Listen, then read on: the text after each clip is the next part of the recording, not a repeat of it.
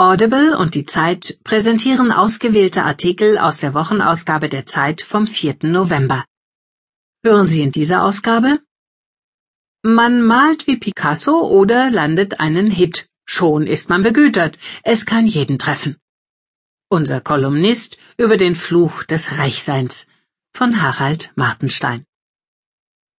Ich habe einen Traum. Peter Maffei.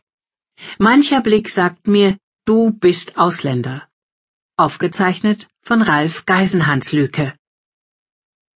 Seitenwechsel. Roland Koch wird Konzernchef. Das kann und darf er. Mehr Manager in der Politik braucht es nicht. Von Rüdiger Jungblut. Sündenböcke. Warum Hoffnungsträger wie Barack Obama die Wähler enttäuschen müssen. Von Bernd Ulrich. Der Gegenpräsident. Radikal oder moderat? John Böhner wird das US-Repräsentantenhaus führen. Von Martin Klingst.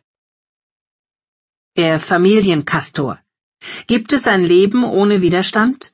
Wie der Kampf gegen Gorleben drei Generationen verbindet. Ein Hausbesuch.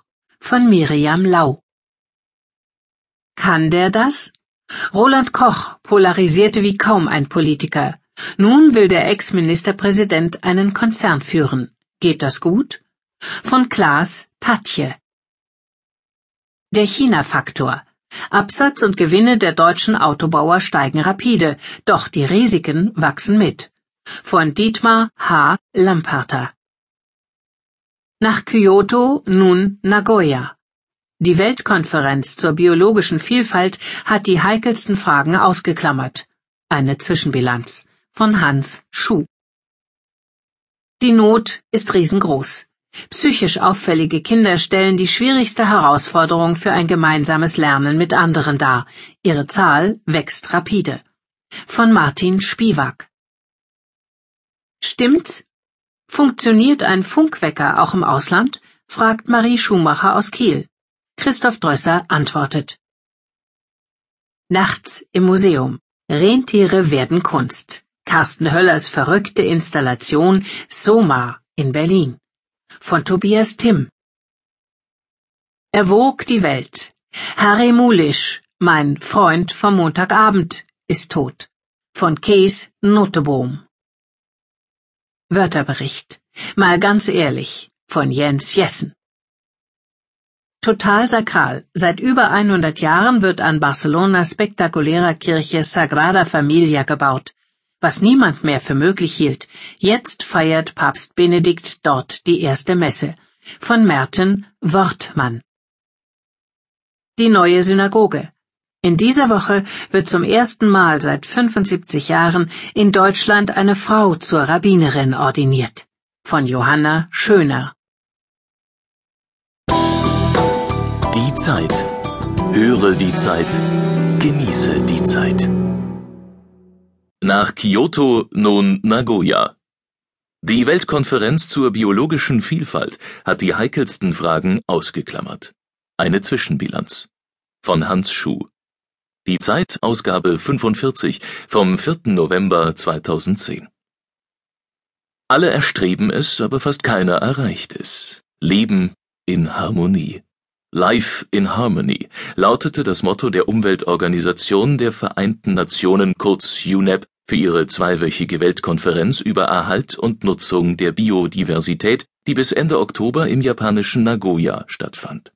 Rund 8000 Teilnehmer aus 192 Vertragsstaaten waren angereist, um den globalen Vertrag über die biologische Vielfalt CBD Convention on Biological Diversity zu renovieren diese Konvention, 1992 beim Erdgipfel in Rio feierlich aus der Taufe gehoben, hatte versagt.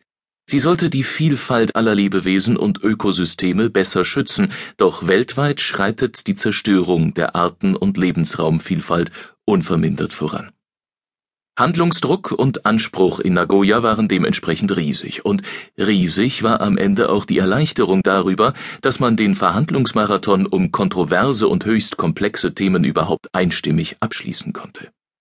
Nicht weniger als 49 Dokumente wurden verabschiedet, und alle 20 eingangs gesetzten Ziele tauchten irgendwo darin wieder auf Als größter Streitpunkt galt die Frage nach der Nutzung der genetischen Ressourcen armer Länder, oft als Biopiraterie verpönt, und einem fairen Ausgleich dafür. Doch auch hier fand sich eine Antwort. Die unerwartete Meisterleistung an Kompromissen endete mit minutenlangem Applaus.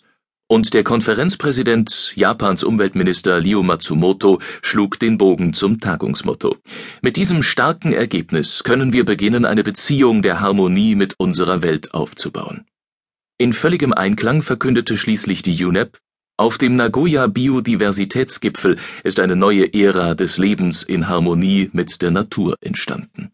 Selbst die Umweltverbände WWF, Greenpeace, NABU und BUND begrüßten das Abkommen als Erfolg. Hegen und pflegen die Menschen künftig Pflanzen und Tiere, Gewässer und Wälder, überall Harmonie? Ein Schlusskommentar von Ahmed Joglav, dem Exekutivsekretär der CBD, weist ungewollt auf die Schwächen. Joglav würdigte die neue globale Allianz für den Lebensschutz als historisch.